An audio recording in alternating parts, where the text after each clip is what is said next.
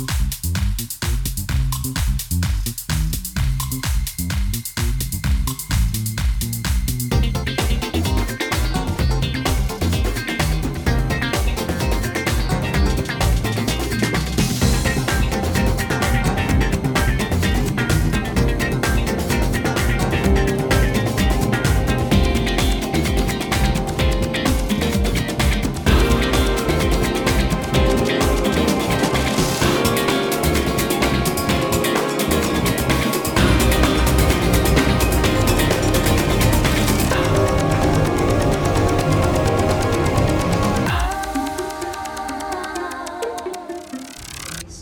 wunderschönen guten Abend.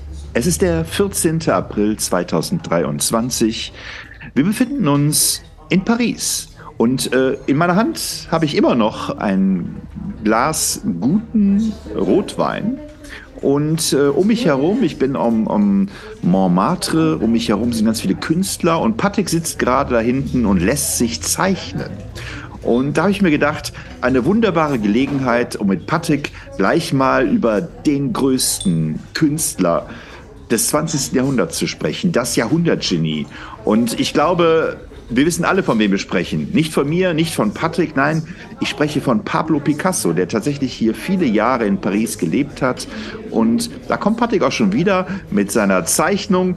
Ich verrate ihm jetzt nicht, dass es ihm sehr ähnlich sieht, sondern tue jetzt einfach mal so, als wenn er schlecht getroffen äh, worden wäre von diesem, äh, ja, vielleicht Kubisten. Ja. Hallo Patrick, wie geht's dir? Äh, hallo Marco. Äh, ja, also ich bin total schockiert, Marco. Ich, sag, sag, sag, sag dir mal das Bild, was, was, von dem, was du von ja, guck dir das hier an. Äh, irgendwie eine, so eine komische Hakennase und so, so ja, das, ein also ich, Auge. Ich, ich, hoffe, du hast kein, ich hoffe, hoffe, du hast kein Geld dafür bezahlt, Patrick. Das geht überhaupt nicht. Also, was ist denn das denn für ein Sammelsurium? Marco, ich muss mal eben googeln. Das ist ja der Hammer, Marco. Das ist ja hier ein echter Picasso in meinen Händen. Äh, vielleicht lebt Picasso noch. Ja, äh, äh, vielleicht ist er wiedergeboren, aber äh, das ist ja Hammer. Also es ist, es ist ähm, künstlerisch anspruchsvoll, es ist bunt, ähm, es ist ähm, leicht abstrakt, ähm, ähm, es könnte aber genauso gut dich wie auch mich darstellen. Das äh, ist jetzt ja. Wobei, wenn du jetzt sagst, künstlerisch anspruchsvoll, müssten wir vielleicht mal klären, ob das im Jahre 2023 noch künstlerisch anspruchsvoll ist, Picasso zu kopieren. Weißt du eigentlich, wo Picasso begraben ist? Ähm, in Paris? Nein, nein, nein, nein. nein. Ganz falsch. Er hat sich äh, in einem Schloss in, ähm, ich glaube, Südfrankreich äh, ist er begraben und das Schloss hat er ähm, 1958 erworben und bewohnte es auch bis 1960 und ist dann nach seinem Tod 1973 dort ähm, ja begraben worden. Hat er auch angeordnet, äh, es war sein Wunsch, dort beerdigt zu werden. Ähm, und das Schloss ähm, darf aber keiner besichtigen. Also es ist nicht zugänglich für die Normalsterblichen. Nur im Picasso-Jahr 2009 äh, durften äh, mit ganz restriktiven Auflagen 85 Besucher pro Tag ähm, dort hinein und sich das anschauen. Aber ansonsten, und der Ort, äh, der ist natürlich dann auch bekannt geworden, der heißt Vorvenargu. Ich weiß nicht, ob ich das richtig ähm, ausgesprochen habe. Das ist irgendwie in den Alpen, in den Alpenausläufern, aber es müsste auf jeden Fall Südfrankreich ganz unten sein. War da aber selber noch nie. Also es wird äh, geschrieben mit ähm, V-A-U, V-E-N, Argues, also gesch geschrieben V, wenn Argues. Ich würde mal sagen, Vovenagu. Äh, aber ich weiß es nicht. Ich bin ja kein Französisch sprechender, obwohl wir ja hier in Paris ja eigentlich Französisch sprechen müssten, aber wir kommen ja auch so zurecht, ne? Mit unseren drei, vier Wörtern. Aber du kannst, du kannst ja, mehr, ne? Du kannst, du kannst auch sieben, acht Wörter, ne? Französisch ähm, sprechen. Ich weiß nicht, kann oui, ma chère, Na, jedenfalls. Paris. Also drei Stück kriege ich zusammen. Während du dich da malen lassen hast, habe ich mir Gedanken gemacht. Wir haben ja äh, vor zwei Podcast-Folgen über die äh, Düsseldorfer Kunst Akademie gesprochen. Und da war ja auch so eine Frage, die so im Raum stand, aus meiner Sicht jedenfalls. Wie wird man eigentlich erfolgreicher Maler, erfolgreicher Bildhauer? Natürlich jetzt immer das Gegenderte mitgedacht. Wie wird man erfolgreiche Malerin? Wie wird man erfolgreiche Bildhauerin? Oft denkt man ja so Künstler, naja, das fällt denen so zu. Das sind einfach Genies und dann kommt eins zum anderen und plötzlich ist man erfolgreich und so weiter. Und umso mehr man sich damit beschäftigt, oder jedenfalls so umso mehr ich mich damit beschäftige, komme ich zum Schluss, dass alle Menschen, die wirklich äh, immensen Erfolg haben, die hatten alle eine klare Strategie und die haben auch eine Menge dafür getan. Also Picasso hat jedenfalls nicht nur in seinem Atelier gesessen und gemalt und gemalt und gemalt, obwohl er tatsächlich viel gemalt hat. Der hat wohl ähm, drei Bilder am Tag gemalt und hat, glaube ich, insgesamt über 50.000 Werke hinterlassen. Trotzdem hat er eine Menge dafür getan, ähm, dass er ein erfolgreicher oder vielleicht sogar der erfolgreichste Künstler des 20. Jahrhunderts geworden ist. Und das würde ich gerne mit dir mal zusammen besprechen, was so die Stationen war. Vielleicht können wir beide uns ja was davon abkupfern und überlegen, wie wir zum Beispiel erfolgreiche Podcaster werden oder wie wir erfolgreiche Künstler werden oder erfolgreiche Menschen, mit welcher Strategie auch immer. Hast du Lust hm. dazu? Äh, ja, Marco, auf jeden Fall. Äh, das ähm, wollte ich schon immer mal wissen, wie ich erfolgreich werden kann. Als Picasso nach seinem Talent gefragt wurde, antwortete er als Held der Absurde. Als Kind gab es nur das eine Ziel, zeichnen wie Raphael in Art und Stil, aber ich habe ein ganzes Leben gebraucht, um wie ein Kind zu zeichnen. Unverbraucht, einfach und unverbraucht. Einfach und unverbraucht.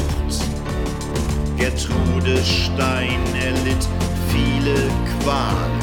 Sie ließ sich von Picasso malen. All die Sitzungen gekränkt, denn ihr wurde das Porträt geschenkt. Sie erkenne sich nicht, sagte sie Kess. Da antwortete Picasso, das werde es. Das werde es, das werde es, das werde es. Picasso kann nicht mehr strahlen, Picasso kann nicht mehr malen, kann nicht mehr unsere Zeche zahlen, Picasso kann nicht mehr malen drum. Lasst uns auf seine Gesundheit trinken und in seinem Werk versinken. Lasst alle Sterne funkeln und blinken und in seiner Kunst ertrinken. Man beschuldigte ihn, die Mona Lisa gestohlen zu haben. Man traute ihm wohl zu, alles, alles zu wagen, zu wagen auf große Worte konnte man bei ihm immer zählen. Gute Künstler kopieren, große Künstler stehlen, sie stehlen. Am liebsten zahlte Picasso mit Schecks mit Papierloot, alle zum Essen, ein in jedem Quartier ließ alle auf seine Kosten speisen, warf noch eine Skizze auf den Scheck, um zu beweisen, dass keiner dieser Schecks je eingelöst werde, denn der Wert der signierten Skizze übertraf alles auf dieser Erde, alles auf dieser Erde. Picasso kann nicht mehr strahlen, Picasso kann nicht mehr malen, kann nicht mehr unsere Zeche zahlen, Picasso kann nicht mehr malen drum. Lasst uns auf seine Gesundheit trinken und in seinem Werk versinken. Lasst alle Sterne funkeln und blinken und in seiner Kunst ertrinken. Wurde er gebeten, mit einer Zeichnung zu bezahlen. Schecks mit seiner Signatur zu bemalen, zu bemalen. Einmal jedoch weigert er sich, zerplatzte der Ballon. Ich bezahle eine Mahlzeit, nicht das ganze Restaurant. Picasso kann nicht mehr strahlen, Picasso kann nicht mehr malen, kann nicht mehr Picasso kann nicht mehr malen, drum lasst uns auf seine Gesundheit trinken und in seinem Werk versinken. Lasst alle Sterne funkeln und blinken und in seiner Kunst ertrinken.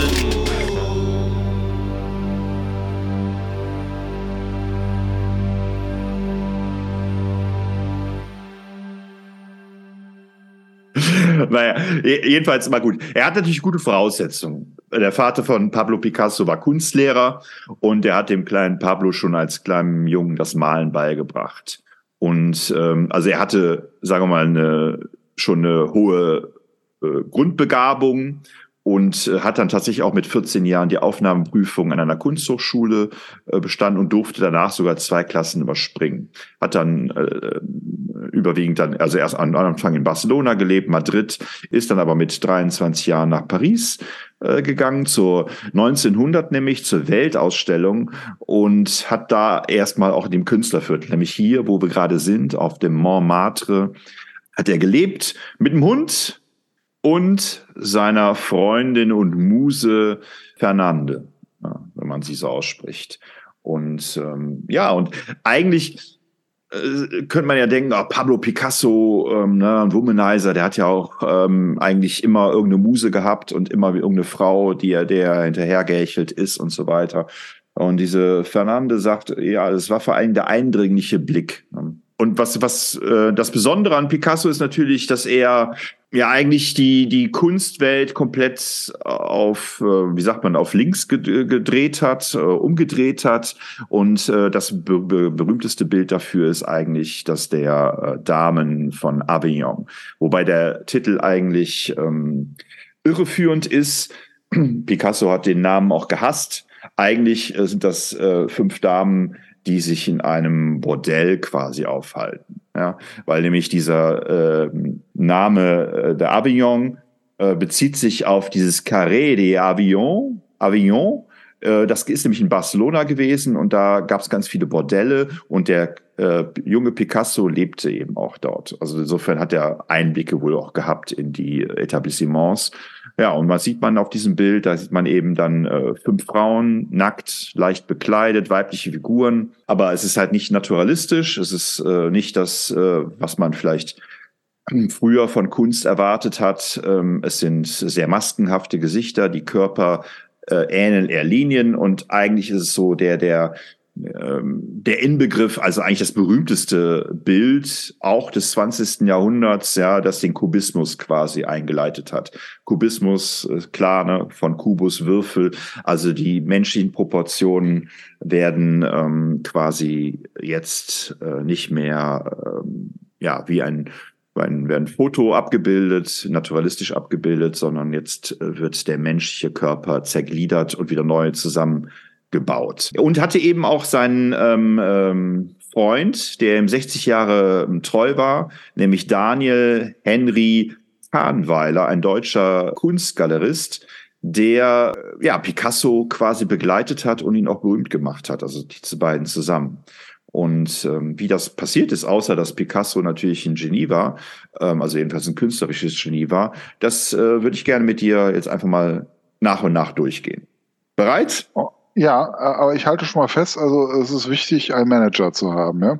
Ja, wobei die Frage ist, ähm, ob, ob äh, dieser Kunsthändler, dieser Kahnweiler wirklich ein Manager war oder ob nicht äh, die beiden intuitiv vieles richtig gemacht haben.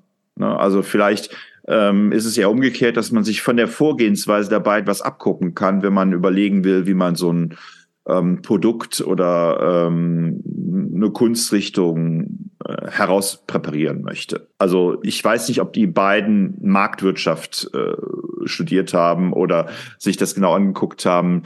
Ähm, ich meine, wir haben natürlich vom Kapitalismus gelebt, dass jetzt nicht mehr der Adel, ähm, sondern der Kapitalist, äh, das Großbürgertum jetzt Kohle hatte und äh, in ihrer und natürlich dem, wie soll ich sagen, sich auch als geistig interessiert, als künstlerisch interessiert zeigen wollten. Ja, dass man also jetzt Bilder nicht gekauft hat, um direkt damit zu spekulieren, sondern um sie auszustellen, zu sagen, hier schaut mal her, ne, ich bin nicht nur jemand, der in meiner Fabrik Geld verdient hat, sondern ich bin jemand, der auch äh, sowohl, äh, der auch eine ein Fable für Kunst hat, für Literatur hat, für das Artifizielle und so weiter. Also ich glaube, man wollte dann als äh, Anfang des 20. Jahrhunderts zeigen, als reicher Mensch, dass man eben nicht nur hart verdientes Geld äh, hat, sondern auch ähm, geistig äh, kunstsinnig was, was ist. Kunstsinnig ist, genau. Äh, wie war denn wie muss ich mir denn äh, Paris zu der Zeit vorstellen? Also was hat Picasso nach Paris gezogen? Ähm, war das sozusagen der Hotspot der Weltkunst oder ich sag mal der Hotspot dessen, was man erstmal von Spanien aus gut erreichen konnte? Oder ähm, was waren da so seine hm. Beweggründe? Der ist, äh, glaube ich, mit seinem Freund da damals nach Paris gekommen und dieser Freund hat sich ja in eine Pariserin verliebt und anschließend hat er sich ja das Leben genommen, weil die Liebe und also nicht Picasso, sondern der Freund, weil die ähm, Liebe unglücklich verlaufen ist. Ähm, also Selbstmord begangen hat er der Freund und dann das führt ja auch zu seiner blauen Phase. Also er ist mit seinem Freund nach Paris gegangen und die wollten natürlich so ein Künstlerleben führen und ähm, viele Frauen kennenlernen und so weiter. Aber gleichzeitig war eben äh, Paris die Kunstmetropole und hier, wo wir uns ja gerade befinden, auf dem Montmartre, das ist ja das Künstlerviertel. Also letztlich ähm, denke ich mal, hatte Paris wesentlich mehr zu bieten, gerade für die junge Avantgarde. Ja, also ähm, vielleicht, mein Barcelona hatte ja, denke ich mal, dann äh, Gaudi und so weiter, also dieses architektonische, dieses große gravitätische, aber ich denke mal, in Paris ging es eher um dieses, auch dieses ganze Leben, dass man als Künstler quasi äh, eins war mit dem Fortschritt, mit dem Aufblühenden. Der Eiffelturm steht, glaube ich, jetzt seit zehn Jahren, dann, also 1900 steht er seit zehn Jahren in Paris. Also es ist, glaube ich, Paris hat eine unheimliche Sogwirkung für das Moderne, für das, äh, aber trotzdem dieses, dieses Gefühl von ähm, Kunst und Fortschritt äh, äh, verbinden sich in dieser Stadt. Also könnte ich mir das jedenfalls vorstellen, so das, äh, was ich so rudimentär so mitbekomme von dem, wie das äh, Anfang des 20. Jahrhunderts abgelaufen ist. Ne? Mhm. Also ich meine, in, in Deutschland, Berlin äh, war ja eine ähnliche äh, Stimmung, wobei da auch dieses, diese Untergangsstimmung natürlich mit hinzukam. Aber der Expressionismus 1910 hat ja auch äh, versucht, also ich denke mal, das war, war eine enge Bindung. Also ich denke mal einfach die Metropolen, ja, also gerade so Europa, also äh, Paris, Berlin, äh, Wien, äh, da ist natürlich eine Menge passiert. Warum jetzt Barcelona für ein Avantgarde-Künstler jetzt nicht so interessant war, weiß ich nicht so genau. Aber ich, so was ich mitbekomme, ist, da hat er in Paris, was gerade den Kunstmarkt angeht, mehr zu bieten. Okay, also er kommt, äh, ein äh, junger katalanischer Künstler, will, ja, wild weiß ich gar nicht, aber ähm, ja, der mehr will, der äh, mehr Kunst leben will, äh, der vielleicht auch groß äh, herauskommen möchte, der kommt nach Paris, äh, große Stadt, Millionenstadt, ja, 1900. genau. Also äh, die Welt wartet oder hat gerade die Weltausstellung hinter sich gebracht. ja, also in Paris ist was los und ähm, er kommt da an und steigt ins wilde Leben ein. Äh, nur sein Freund bleibt quasi dabei schon relativ schnell auf der Strecke, weil er sich äh, ja mit einer Pariserin das große Leid äh, erleben musste und äh, wahrscheinlich wie ein großer Künstler dann eben auch gesagt hat, ganz oder gar nicht. Ja, Alles wobei äh, Picasso sich natürlich auch diesem Leid, diesen Verlust des Freundes auch hingegeben hat und äh, was dann eben die berühmte blaue Phase, ein, blaue Periode eingeleitet hat, ähm, indem er ganz düstere Bilder gemalt hat, immer ein bisschen, bisschen Blauschimmer mit diesen blauen Tönen und so weiter. Äh, hat dann ein bisschen gedauert, bis er das überwunden hat, aber war, denke ich mal, schon wichtig, ähm, diese Phase, um sich zu finden als Künstler. Ja, und jetzt würde ich gerne mal auf diese ganzen Marketing äh, Strategien hinaus. Ähm, also, dass er eben nicht nur ein Jahrhundertkünstler war, sondern eben auch ein Marketinggenie. Da wäre jetzt mal bei einmal, dass er eben auch den Markt analysieren konnte. Ja, also für ihn war klar, und ich glaube, da gibt es auch berühmte Zitate von Picasso, die Fotografie hat eigentlich die naturalistische Kunst kaputt gemacht. Also kein Künstler konnte mehr im 20. Jahrhundert mehr ernsthaft hingehen und sagen, ich will die Landschaft so malen, wie sie mir erscheint, wie sie ist. Ja, das war vorbei. Das konnte eine Fotokamera wesentlich besser, dafür brauchte man keinen Künstler mehr. Das heißt, das war tot und natürlich äh, war der Kunstmarkt bestimmt durch Impressionismus. Da hatten wir Manet, Pissarro, äh, Monet, Degas, Renoir und so weiter. Äh, das heißt, da gab es, äh, da war schon klar, die war nicht so erfolgreich wie Picasso später, aber äh, da gab es so einen kleinen Markt. Ja, und dann mhm. eben äh, kam noch hinzu, dass diese Großstädte Europas, was ich ja schon gerade betont habe, dann eben auch finanzstarke Sammler anboten. Ne? Das Großbürgertum, die durch die Industrialisierung eben zu Kapital oder die ihr Kapital investiert haben in äh, die Industrialisierung und letztlich jetzt davon profitieren wollten und dann eben Sammler wurden.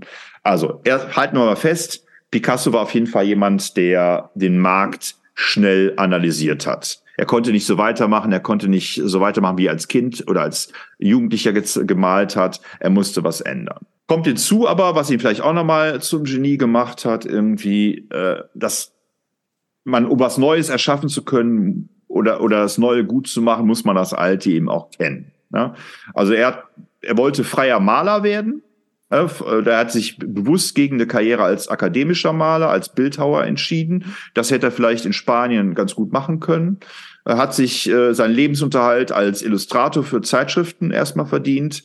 Aber war immer, dem war immer klar oder dem war immer wichtig, äh, ich muss, äh, ich brauche die Freiheit. Ja, also es gibt wohl ein Zitat von ihm, dass er sagt, ja, der Stier wird nur auf der Weide stark. Also er braucht diesen Auslauf, er braucht diese, dieses avantgardistische, Ne? Also dieses, dieses regelhaft, die regelhafte Kunst, das hätte ihn auf Dauer weder stark gemacht, noch hätte es ihm äh, besonders viel eingebracht. Dann hat er erstmal angefangen, sich zu orientieren. Erstmal anguckt, wie, wie malen denn die anderen, die er gut findet oder die gerade besonders populär sind und so weiter. Hat auch erstmal gemacht, hat aber dann auch festgestellt, wenn ich immer nur mich orientiere an anderen, so tue, als wenn ich äh, genauso bin wie die anderen, dann äh, kann ich daraus keine äh, Marke etablieren.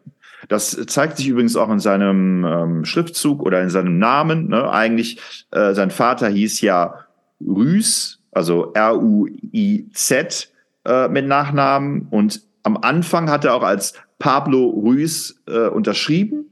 Später hat er dann P. Picasso geschrieben, hat sich also dem Familiennamen seiner Mutter orientiert und später dann nur noch Picasso. Also ihm war auch dann relativ schnell klar, ich will nicht nur eine Marke äh, etablieren, also ich will nicht, sondern letztlich bin ich die Marke selber. Ich bin Picasso, ja.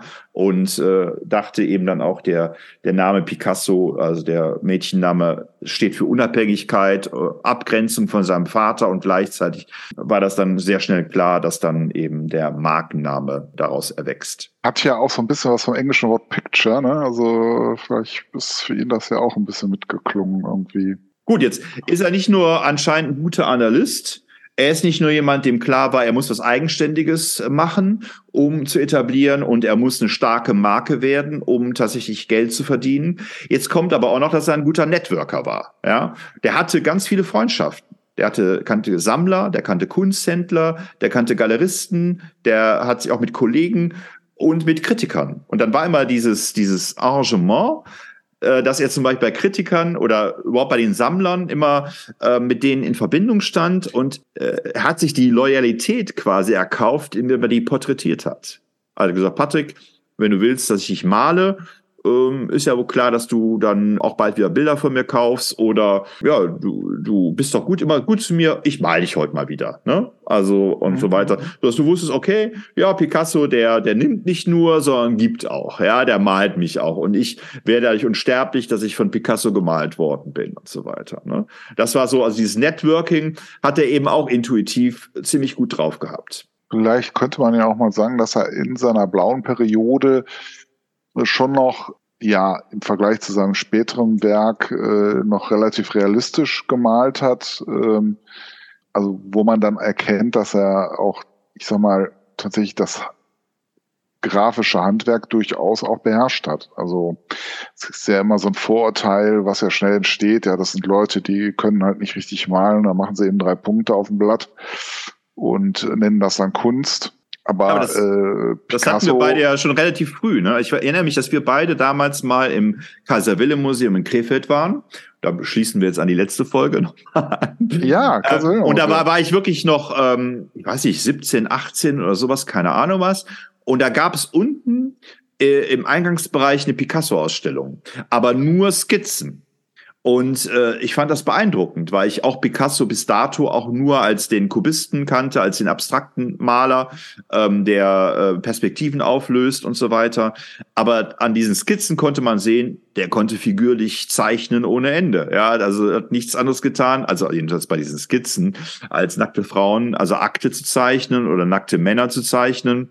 Und alles war proportional äh, ich sag mal, 30 mal besser als von so einem durchschnittlichen Comic-Künstler, ähm, der sein Geld damit verdient, dass er jedes, jeden Monat äh, ein, zwei Hefte produzieren muss in US-Amerika. Also, äh, was, ja, also Picasso konnte es einfach. Aber wie gesagt, es war ja eine bewusste Entscheidung, dass er sich verabschiedet hat von diesem ähm, naturalistischen äh, Prinzip.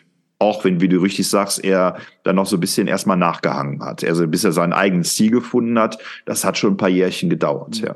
Wobei ich schon sagen würde, ich meine, ich bin jetzt wirklich kein großer Kunstkenner, aber ich würde schon sagen, dass er auch in dieser blauen Phase schon durchaus einen eigenen Stil hatte. Äh, natürlich kannst du das auch noch vielleicht äh, ja, Impressionismus in gewisser Weise nennen.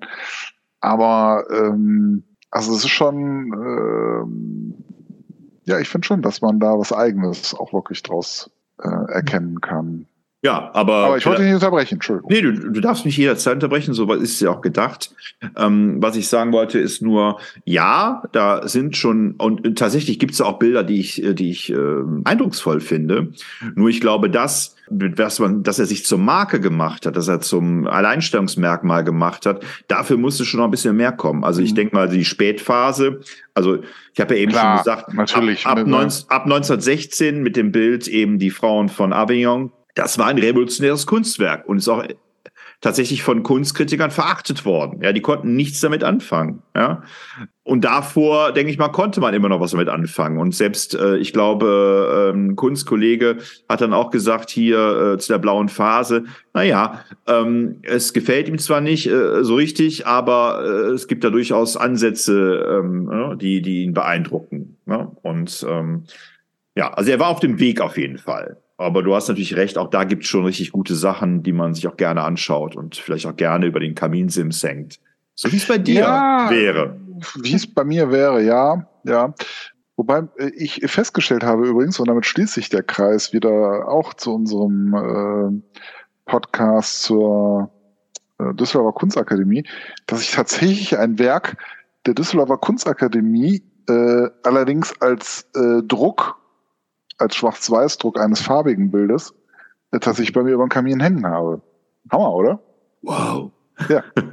habe ich nämlich festgestellt, als ich mich äh, mit der sogenannten Düsseldorfer Malerschule beschäftigt habe und herausgefunden habe, dass es tatsächlich ein Gemälde der Düsseldorfer Malerschule ist. Oder aus der Düsseldorfer Malerschule, so muss man es ja genau sagen. Also insofern gar nicht so weit ab, äh, deine Einordnung. Ja, äh, genau, blaue Phase. Und ähm, ja, ich war, ich war eigentlich gerade noch beim Networking, ne, dass er eben ja. ähm, das auch eine äh, wichtige Marketingstrategie ist. Also, ne, wo vielleicht viele Künstler oder Musiker sich auch fragen, ah, warum habe ich keinen Erfolg? Ja, ich mache doch so viele tolle Songs oder ich mal doch so viel und so weiter, ja. Aber das sind Menschen, die wahrscheinlich dann entweder keinen guten Manager haben oder oder keinen guten äh, Kunsthändler haben, mit dem sie ver verbandelt sind oder eben auch zu wenig rausgehen und sich der äh, der Öffentlichkeit stellen und so weiter. Ne? Das äh, ist ja auch das, was ich mich bei der Kunstakademie gefragt habe. Wie machen die das? Und hast du ja auch gesagt, dass du äh, durchaus da auch Leute erlebt hast durch äh, Aushänge und so weiter, die sich schon Namen machen, mhm. während sie studieren. Aber das Gros, die nicht erfolgreichen KünstlerInnen, äh, werden wahrscheinlich, äh, denen fehlt das wahrscheinlich. Also die sind vielleicht äh, technisch äh, mindestens genauso gut, aber Vielleicht sind sie nicht so gute Networker und vielleicht ist das auch verdammt wichtig, dass man nicht nur ein guter Künstler, eine gute Künstlerin ist, sondern eben auch dafür ein Händchen hat.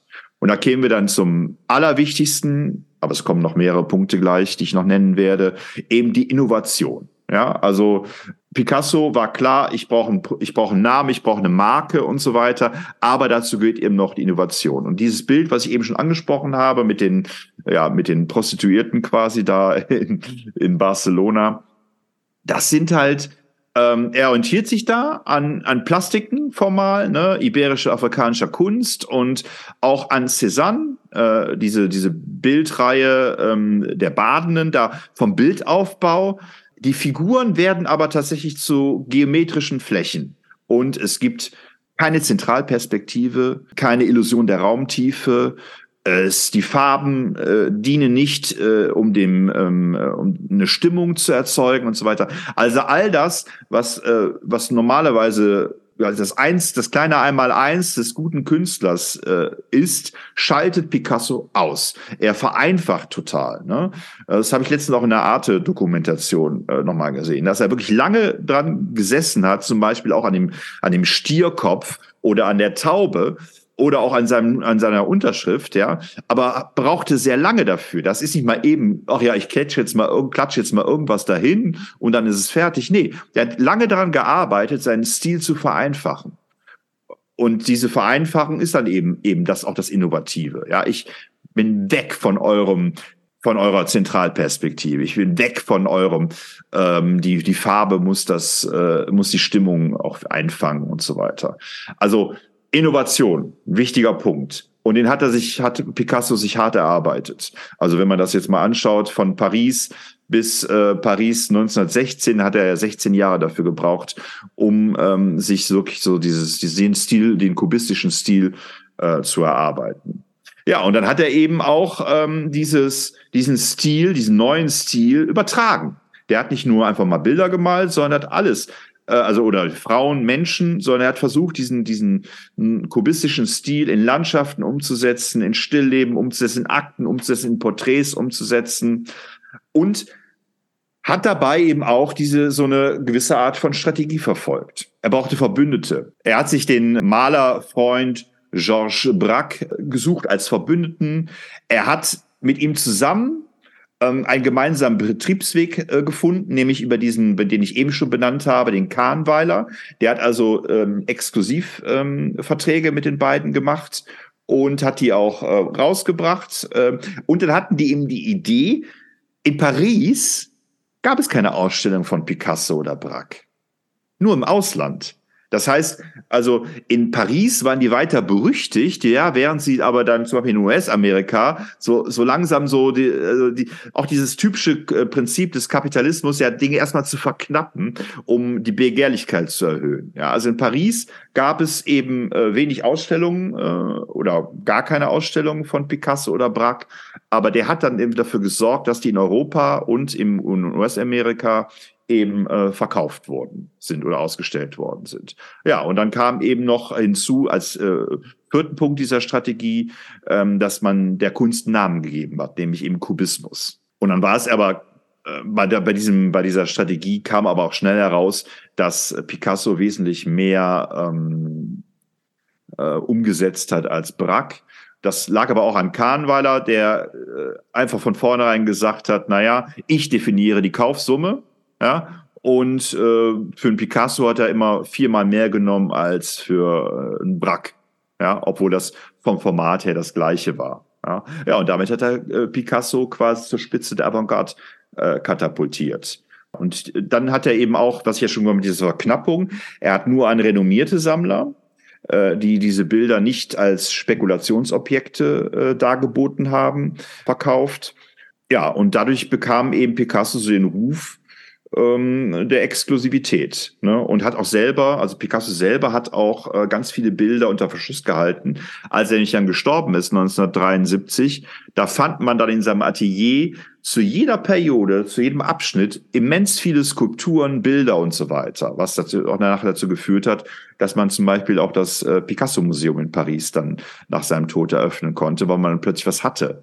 Wobei man da auch sehr vorsichtig war, weil man dann dachte, machen wir jetzt den Marktwert von Picasso kaputt, wenn, plötzlich, wenn plötzlich deutlich wird, dass Picasso ja noch viel, viel mehr Bilder und Skulpturen gemacht hat, als eigentlich gedacht war. Picasso hat zu Lebzeiten auch neue Produktbereiche bestritten. Er hat dann eben weg auch von diesen Bildern, hat er Skulpturen gemacht, Bühnenbilder, Keramiken, ja, neben dem Papier und so weiter, hat sich permanent weiterentwickelt und ja, hat auch so ein bisschen so sein ähm, Image gepflegt. Ja, also er war hat sich selber immer auch stilisiert als äh, Jahrhundertgenie und hat dann eben auch in der Öffentlichkeit sich politisch und gesellschaftlich geäußert, hat sein, sein Engagement äh, auch deutlich gemacht.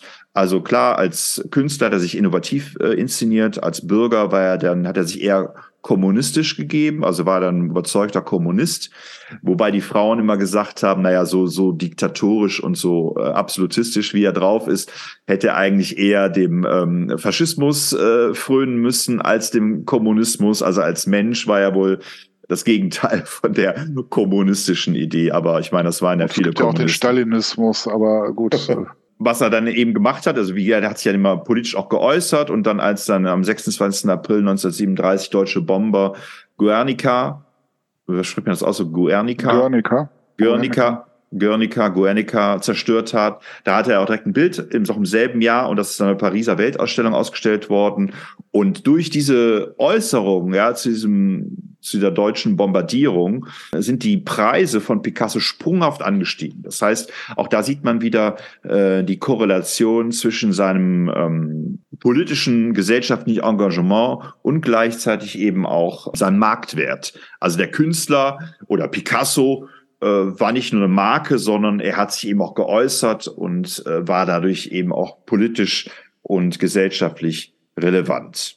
Ja, er hat ikonische Sachen fabriziert, wie die Taube zum Beispiel, ne, diese Friedenstaube, die er auch mit wenigen Strichen gemacht hat, oder diesen Stierkopf. Er war ja ein äh, glühender Verehrer von Stierkämpfen. Ähm, auch in dem Picasso-Museum in Paris, da gibt es einen ganzen Raum mit, mit Stierkampfbildern, die er äh, gemalt hat. Er hat sein eigenes Branding quasi auch sein Image kontrolliert. Er hat nämlich dafür gesorgt, dass er wenig fotografiert worden ist. Er hat sich hauptsächlich von ähm, ja, bekannten Fotografen oder von Fotografen, die ihm wohlgesonnen waren, fotografieren lassen, aber er hat sich mal nicht mal eben hier ähm, ähm, mal eben ablichten lassen. Also es gab, gibt keine Flut von Fotografien von ihm, sondern nur ausgewählte. Und ja, und das alles, äh, denke ich mal, diese ganzen ähm, Dinge, die ich jetzt aufgezählt habe, führen halt dazu, äh, dass er auch teilweise, also in Spanien gab es eine Umfrage 1993, da wurde äh, gefragt, äh, wie viel Menschen ähm, Picasso ein Begriff ist. Und da haben 84 Prozent der Bevölkerung haben gesagt, ja, Picasso ist uns ein Begriff.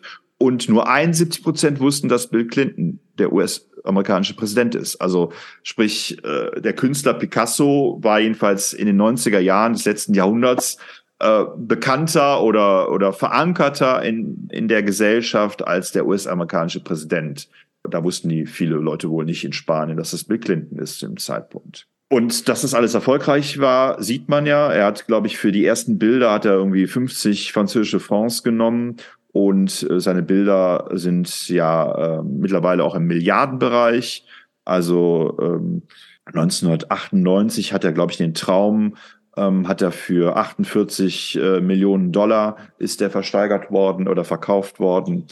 Ich denke mal, diese ganzen Komponenten zusammen ergeben halt ein Bild, dass ich mich als Künstler, wenn ich tatsächlich mich gut verkaufen will, und das hat Picasso ja, weil schließlich hat er mehr als gut leben können von dem, was er da umgesetzt hat, haben halt dazu geführt, dass er das Jahrhundertgenie des 20. Jahrhunderts war als Künstler. Und ich denke mal, Dali hat versucht, es ähnlich zu machen. Ich weiß nicht, ob es Dali im selben Umfang gelungen ist, aber ich denke mal so, Picasso und Dali, das waren auf jeden Fall zwei Künstler, äh, die sich ins, zu inszenieren wussten und die auch wussten, wie sie äh, Dinge ähm, ja und das Volk bringen, so dass die auch viel davon rauskriegen konnten. Aber meine eigentliche Aussage ist, Picasso war nicht nur ein sehr guter, exzellenter Maler, nicht nur ein innovativer Maler, sondern er wusste auch, wie er sich zu verkaufen hatte, um äh, der, die, das, die Marke zu werden, die er letztlich dann geworden ist. Ich habe ähm, ich hab mich eben gefragt, wie Picasso denn mit der Zeit der deutschen Besetzung äh, im, äh, während des Zweiten Weltkrieges umgegangen ist, aber es scheint sozusagen, als wenn er ihn relativ unbehelligt gelassen hätte, also durfte nicht ausstellen und so weiter, aber ähm, viel mehr scheint auch nicht passiert zu sein und trotzdem ist er irgendwie als der Künstler des Widerstands äh, irgendwie später dann gefeiert worden. Äh, ja, ich denke mal, ich denke mal, ich denke mal zum Beispiel durch ein Bild, ne, was hier diese, das Bombardement ähm, wiedergibt, die Grausamkeiten und seine ähm, gesellschaftlichen, politischen Äußerungen. Ich meine, ähm, in der Doku von Arte gesehen zu haben, dass er sehr wohl, da mussten die Bilder versteckt werden. Ähm, die hat er, glaube ich, äh, sein, seine ganzen Bilder hat er, glaube ich, bei seinen Frauen, bei seinen Musen äh, oder vielleicht auch bei Freunden unter Verschluss gebracht hat viel, viel eben versteckt, aber anscheinend durfte er weiter malen. Also man hat ihm jetzt nicht irgendwie eingekerkert oder hat ihm nicht äh, irgendwie Berufsverbot gegeben und so weiter. Aber er wo, wollte wohl nicht, dass seine Bilder verbrannt werden oder sowas. Ja, also ja aber es scheint schon auch so gewesen zu sein, dass die Franzosen ihm jetzt auch nicht besonders vertraut haben. Also er wollte wohl französischer Staatsbürger werden, ist aber wohl als anarchistisch eingestuft worden und hat deswegen die französische Staatsbürgerschaft nicht bekommen. Ja, äh, ich denke mal, eine sehr ambivalente Persönlichkeit. Und wenn wir jetzt ins Privatleben gehen, ähm, dann kommen wir auch auf viele Ungereimtheiten. Und wie gesagt, was ich ja schon gesagt habe, also gerade die Frauengeschichten, dass äh, er war ja auch nie treu, ne, hat ja immer äh, auch teilweise hat sich dann einer Muse verschrieben, aber sobald er dann äh, eine andere Frau kennengelernt hat, die ihn irgendwie äh, inspiriert hat, inspiriert hat, äh, war das auch schnell gegessen. Aber tatsächlich haben diese Frauen, mit denen er liiert war, auch dafür gesorgt, dass seine Marke quasi ja und das Volk kam, ne, weil sie ja immer auch eine gewisse Perspektive auf Picasso hatten, äh, nicht nur für seine Bilder dann auch zuständig waren, äh, die ja sehr offensichtlich dann eben auch diese Frauen transportiert haben, auch wenn sie kubistisch äh, und später auch ein bisschen surrealistischer wurden. Was heißt das für uns, Patrick? Das heißt, das heißt für uns, dass wir erstmal anfangen mussten zu malen. Aber was ich, ich, was ich nicht ganz, also ich habe das so richtig verstanden, dass er Maler, nie Malerei studiert hat, ne? Doch, doch, doch, doch, doch, der, eine, äh, Kunstschule hat er. Hat er war eine Kunstschule, okay. Also erstmal sein Vater ihm natürlich viel beigebracht und äh, er war dann an der Kunsthochschule. Ja, und da durfte er eben, wie gesagt, auch zwei Klassen überspringen. Also er war da wohl auch ziemlich flott. Also so viel konnte man ihm wahrscheinlich da nicht mehr beibringen. Okay, also wir müssten erstmal versuchen, an die Kunsthochschule zu kommen. Ja, aber lass uns das doch mal auf unseren Podcast, äh, unseren Podcast übertragen. Ja gut, also äh, äh, unser Podcast bräuchte eine Marke. So, jetzt ist es ja so, dass wir ja von jenem und diesem sprechen, mal von Kunst, mal von Frauengleichberechtigung, äh, mal von äh, Gendering wir, oder nicht Gendering. wir ähm, sprechen von Glau Frauengleichstellung äh, und von ab Gendering. Und mal, ab und zu mal. Naja, also von 140 Folgen vielleicht ein oder zwei, Patrick. Und wir sprechen auch von Außerirdischen. Also wir haben da die ganze Bandbreite. Also jedenfalls nichts, äh, was man es sei denn, man würde die Vielfalt als Marke nehmen, äh, äh, jetzt eine bestimmte Marke hätte. So. Ähm, wir sind auch nicht berühmt. Das äh, ist ja das, was wir, also weswegen man dann vielleicht so einen Podcast auch, ich sag mal, millionenfach hören würde, weil man einfach wissen will, wie dieser berühmte Marco einfach tickt, was ihn bewegt. So. Ja gut, aber es kann ja, auch, es kann ja umgekehrt sein. Man kann ja auch als Influencer, als Podcaster berühmt werden. Das wäre ja der Ja, Weg von aber- Picasso. Picasso war ja auch nicht erst berühmt und dann, dann Bilder verkauft, sondern er hat ja, ist ja durch sein Produkt ist er ja berühmt geworden. Richtig, aber äh, er ist ja, er, sagen wir mal, erst durch bestimmte Stile und Ideen ja durchgestartet. Also Genau, und wir ja aber wir sind, wir sind ja auch innovativ. Wir experimentieren ja auch. Wir machen, nehmen mal Hörspiele auf, dann ja, versuchen wir verschiedene Settings, probieren wir aus. Wir, äh, äh, wie gesagt, wir unterhalten uns über Dinge, von denen wir viel Ahnung haben. Wir unterhalten uns über Dinge, von denen wir überhaupt keine Ahnung haben. Äh, wir sind innovativ, wir trauen uns bestimmte Dinge. Ja, also ich finde schon, dass wir was, dass das Produkt ist, glaube ich, nicht das Problem. Also ich glaube, das Produkt könnte man auch äh, hypen. ja, Ähm, könnte man hypen, aber wie gesagt, äh, normalerweise funktionieren diese Art Podcasts nur, wenn man schon bekannt ist. Ja gut, aber jetzt man, wir sind jetzt drei Jahre im Geschäft, ja. Picasso hat 16 Jahre, also von 1900 bis 1916 und ähm, Picasso ist 1881 geboren. Das heißt, er war schon 35 Jahre alt, als ihm quasi der Durchbruch gelungen ist, als er eine Marke entwickelt hat. Unser Podcast ist erst drei Jahre alt, Patrick. Also aber äh, wir sind äh, schon etwas älter als Picasso. Okay, aber mit 36 kann man auch noch was äh, rausreißen, denke ich mal. So, aber mir, mir geht's ja, mir geht's ja um diese Strategien, also wie, wie man die umsetzen kann. Ja ja also die Strategie äh, müsste natürlich sein, wir müssten natürlich äh, ganz vorne mal angezeigt werden, wenn es um die besten Podcasts geht. Äh, wir müssten wahrscheinlich Geld in die Hand nehmen, um dafür zu bezahlen, dass wir auf jeden Fall. Äh, ja, aber auch das hat ja Picasso nicht gemacht. Picasso hat ja kein Geld bezahlt. Er hat ja nicht, ja nicht hin, sondern er hat ja, Ja, gut, das waren ja noch andere Zeiten. Wenn der, wenn der die Möglichkeit hätte, dadurch, äh, indem er Geld bezahlt, irgendwie mehr Ausstellungen zu kriegen, äh, hätte er das ja vielleicht schon gemacht, wenn er ein Geld gehabt hätte. Also das ist, äh, man muss natürlich mit den Mitteln seiner Zeit arbeiten. So und ähm, Networking im Bereich Podcasts, ja, hilft sicherlich auch, wenn man schon Leute hat, die wissen, wie man medial äh, ähm, also Leute nach vorne bringt, also wie man Marker im Internet setzt und so weiter. Äh, aber auch da sind wir wieder bei diesem Punkt, eben, dass man äh, sozusagen schon auch quasi beworben wird äh, auf den einzelnen Plattformen, damit die Leute überhaupt erst feststellen. Denn beim Googlen wirst du uns ja nicht finden. Äh, sagen wir mal, du würdest jetzt, ich möchte was zu Batman wissen, ja, vielleicht würdest du diesen einen Podcast zu Batman irgendwie finden, aber vielleicht. So, also damit fängt es ja schon an. Ähm, so, und das heißt, wir müssten eine richtige Werbetour äh, absolvieren, äh, solche Dinge. Ich bin kein Medienfachmann tatsächlich, ähm, aber das ist wahrscheinlich, ja, wäre wahrscheinlich mit ein Punkt zum Erfolg. Also in dem äh, schon, wenn man überhaupt das Thema Podcast googelt, äh, um sich einen anzuhören, dass wir da direkt schon mal durchwandern, irgendwie so tanzend oder sowas, so, so tralala, dass man schon mal auf uns aufmerksam wird. Ja, aber es ist, was du sagst, hört sich immer so passiv und so fatalistisch an. Also ich finde, äh, ich finde schon, dass das, ähm, das äh, bei Picasso das ja viel aktiver war. Ähm, du sagst, es müsste das passieren, es müsste das passieren, es müsste passieren. Aber das sind ja Dinge, die wir theoretisch steuern können. Aber Picasso Ja, ja. hat, ja, hat ja die Dinge gesteuert, die er steuern konnte. Und da finde ich aber den Unterschied. Ja, aber Picasso Ja. hat auch sein ganzes Leben dafür hingegeben. Genau. Also das war sein Job. Genau, darauf will ich doch hinaus, Patrick. Du musst jetzt mal jetzt hier mal Farbe bekennen, ja? Willst du dein ganzes Leben hingeben für unseren Podcast oder willst du weiter dein, dein, dein bürgerliches Leben leben und nicht so erfolgreich sein wie Picasso? Ja, aber selbst wenn man sein ganzes Leben dafür hingibt, äh, ähm, Du kennst ja diesen Spruch, wer kämpft, kann verlieren, wer nicht kämpft, hat schon verloren, Patrick. richtig. Ja, ja, ja, absolut, absolut, absolut richtig. Ja, Nein, aber, also, aber, äh, aber was ich sage, ich würde sagen, du fängst erstmal an, deinen Job zu kündigen und dich 100 Prozent für, für unseren Podcast einzusetzen. Und wenn das dann funktioniert, werde ich dann auf jeden Fall. ich, ich finde schon, dass ich eine Menge tue für unseren Podcast, Patrick. Und Ich, ich finde auch, dass du eine Menge sehr- tust, Marco. Und deswegen wäre ja jetzt der nächste Schritt, sozusagen jetzt konsequent zu sein, zu sagen, komm hier, mein, mein äh, 450-Euro-Job hänge ich am Nagel. Äh, ich mache jetzt nur noch Podcasts. Ja, aber das wird dann wahrscheinlich so ähnlich wie mit, äh, mit der Freundschaft zwischen äh, Picasso und dem, wie hieß er? Du meinst, dass man dann für deine Podcasts, also die du jetzt alleine gestaltest, mehr äh, äh, Klicks kriegt, als wenn ich dann mit dabei bin?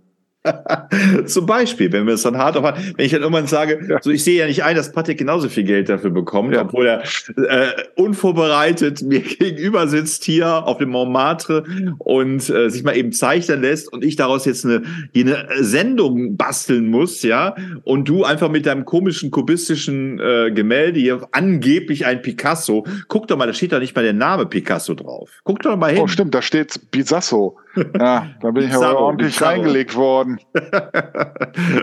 dann macht, macht die, dann ergibt die Hakennase überhaupt keinen Sinn. ja, ja. Ich fand meine Augen auch nicht ganz richtig getroffen, ehrlich gesagt. Ja, aber, ja, äh, aber was, was, was ich, äh, worauf ich nochmal hinaus will, ist, glaube ich, habe es auch am Anfang schon gesagt. Ich glaube, diese ganzen jämmerlichen Attitüden von Künstlern, Musikern und so weiter, die bringen überhaupt nichts. Ja, äh, sich darüber zu beklagen, dass die, äh, dass die Markt, äh, dass die, äh, dass der Kapitalismus so funktioniert, dass ich keine Chance habe auf der freien Marktwirtschaft und so weiter und so fort. Das ist doch alles Mumpitz, ja. Also wenn, wenn, wer sich wirklich darüber, wer freier Künstler sein möchte oder Musiker sein möchte oder wie auch immer, ja, sich aber gleichzeitig darüber beklagt, dass äh, sie oder er ähm, nicht entdeckt wird, ja, und nicht von einer Masse von Menschen gehört oder gesehen wird und nicht die Reputation dafür bekommt, ja. Äh, das funktioniert das so nicht. Also ich glaube, wenn ich, wenn ich Künstler sein möchte oder Künstlerin sein möchte, dann äh, ist das eine Entscheidung, dann lebe ich auch so. Aber es impliziert nicht gleichzeitig damit, dass ich damit auch viel Geld verdiene. Wenn ich Künstlerin sein möchte, aber auch viel Geld verdienen möchte, dann muss ich mehr machen als gute Bilder malen. Dann muss ich mehr machen als mein Handwerk äh, zu verstehen. Ja, wie viele Bands gibt es im Musikbereich, die spiel die sich anhören wie keine Ahnung, die Rolling Stones, wie die Beatles, wie keine Ahnung was, ja, oder von mir ist auch wie Depeche Mode oder sowas, ja. Hm. Trotzdem klingen sie halt wie und nicht, ne? Und dann ist aber immer noch die Frage, gut, wenn ich und Innovation reicht dann eben auch nicht. Das hat ja, denke ich mal, gezeigt. Picasso war innovativ, aber rein das Innovative hätte ja wahrscheinlich auch nicht gereicht, um wirklich ein, das Jahrhundertgenie zu werden. Er brauchte dieses ganze äh, System, diese ganzen Strategien. Auch wenn er es, wie gesagt, jetzt nicht aus ähm, rein Kalkül alles gemacht hat, sondern möglicherweise auch der eins zum anderen gekommen ist. Also was ich sagen will, wenn wir beide mit unserem Podcast ja äh, Jahrhundertgenies werden möchten oder wollten, dann müssten wir es anders angehen. Aber dann äh, klar, die Sachen, die du gerade genannt hast, ja, man müsste investieren, man müsste dies, man müsste das machen, okay. Kann man so sehen, dass es im 21. Jahrhundert das bedarf, dass man da nicht mehr drum herum kommt und so weiter. Ich denke mal aber, wenn wir uns dafür entscheiden würden, dass wir mit Podcasten unser Leben finanzieren möchten, dann müssten wir wahrscheinlich viel exzessiver leben und dann müssten wir wahrscheinlich alles äh, unter diese Fahne wehen lassen und müssten wahrscheinlich auf Tour gehen und unseren Podcast überall bewerben, wo es auch nur möglich ist. Dann müsstest du zum Beispiel mal, Patrick, müsstest du auch mal bei Instagram präsent sein. Dann müsstest du bei TikTok präsent sein. da habe ich ja letztens schon gesagt, dass äh, TikTok ist ja der Hammer. Also man nimmt irgendein Video und legt da eine Musik drunter und schwupp ähm, hat Media Control ähm, das als Klickzahlen gewertet für irgendwas. Also vielleicht ähm, ja gut, jetzt ist natürlich unser Problem, dass unser Zielpublikum jetzt natürlich nicht das äh, Zielpublikum der ähm, 13 bis äh, 18-Jährigen. Du meinst, wir müssen bei Facebook noch sein, ja? ja, sind wir ja auch, sind wir. Ja, ich weiß, aber es scheint ja auch unserem Ruhm jetzt nicht äh, in die Welt zu tragen. Aber wo, wobei aber vielleicht könnte man ja auch mal auch wohl voll bei, auf dem absteigenden Ast ist. Also.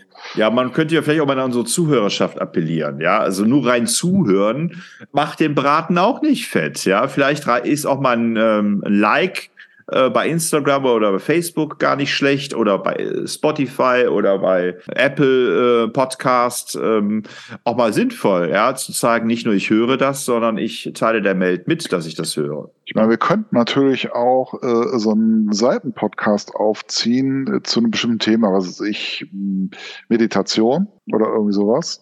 Und wenn wir damit dann tatsächlich Leute gefischt haben, die dann weiterleiten auf unseren eigentlichen Podcast. Also so ein Log-Podcast sozusagen. Also nicht mit irgendeinem Thema, was jeden interessiert.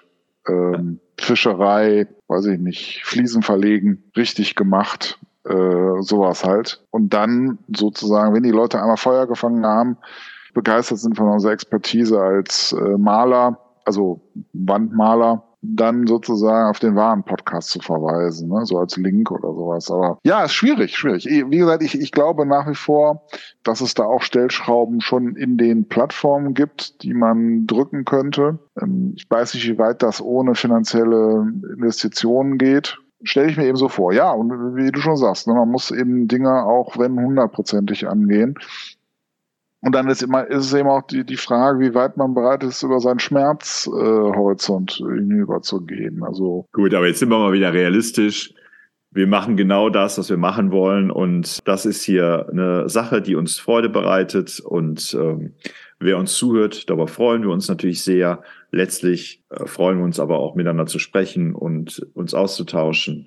Und äh, wir haben, glaube ich, beide nicht das Ziel, mit unserem Podcast hier, ähm, wie soll ich sagen, unser Lebensunterhalt zu verdienen. Schon, aber wenn das möglich wäre, wäre auch nicht schlecht, oder? Gut, dann liebe Podcast-Hörer, schreibt uns, HörerInnen, schreibt uns doch mal bitte, äh, was ihr uns empfehlt. Ähm, aber jetzt bitte nicht solche Sachen wie, ja, beschränkt euch bitte nur auf äh, Meditation oder sowas. Also das könnt ihr direkt sein lassen. Also wir, wir werden immer eine gewisse Themenvielfalt drin haben, weil uns alles andere, glaube ich, auch langweilen wird auf Dauer. Ja, ich meine, es kann natürlich nicht schaden. Ne? Also wenn allerdings wird, würden wir wahrscheinlich ein Problem kriegen, wenn, wenn dein 450 Euro Job dann auf einmal abgegradet wird und äh, und meiner eben auch, dass wir dann auf einmal äh, Probleme mit dem Amt kriegen. Ne?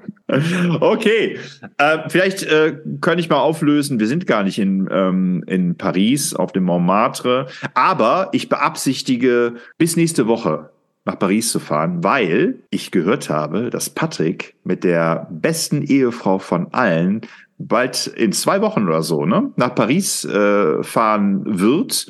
Und ich denke mir, ich äh, werde Patrick mal für nächste Woche mal einen schönen Plan erstellen, wo er hingehen sollte oder was vielleicht auch äh, bemerkenswert ist an Paris. Einfach um dir so die Vorfreude zu nehmen ja, um mich so ein bisschen oder, zu äh, desillusionieren, um deine Erwartung nicht so hoch zu schrauben. Also ich äh, habe jetzt schon äh, eine Airbnb-Wohnung gebucht und äh, werde meinem Batmobil direkt morgen früh äh, nach Paris fahren und nächste Woche äh, unterhalten wir beide uns dann mal über meine Erlebnisse in Paris. Was hältst du davon, Patrick? Äh, Marco, das wäre Ich sehe ein, ein zustimmendes Kopfschütteln. Nein, es, es ist unglaublich. Also äh, in die Stadt der Liebe, Marco. Und dass du das für mich vorbereitest, ganz für mich die beste ganz, Ehefrau von allen. Ganz allein, weil ich will die Liebe spüren, ich will die Liebe erleben, ich will äh, völlig offen sein für alles, was da kommt. Ja, ja, ja. Und äh, lass, uns, lass uns doch nächste Woche einfach mal über Paris sprechen, über die Stadt der Liebe, wie gesagt. Alles klar, Marco, ich bin dabei. Okay, und ihr seid bitte auch nächste Woche wieder dabei, wenn ihr wollt. wollt. Und, und wenn ihr, wenn ihr könnt. könnt. Tschüss. Tschüss.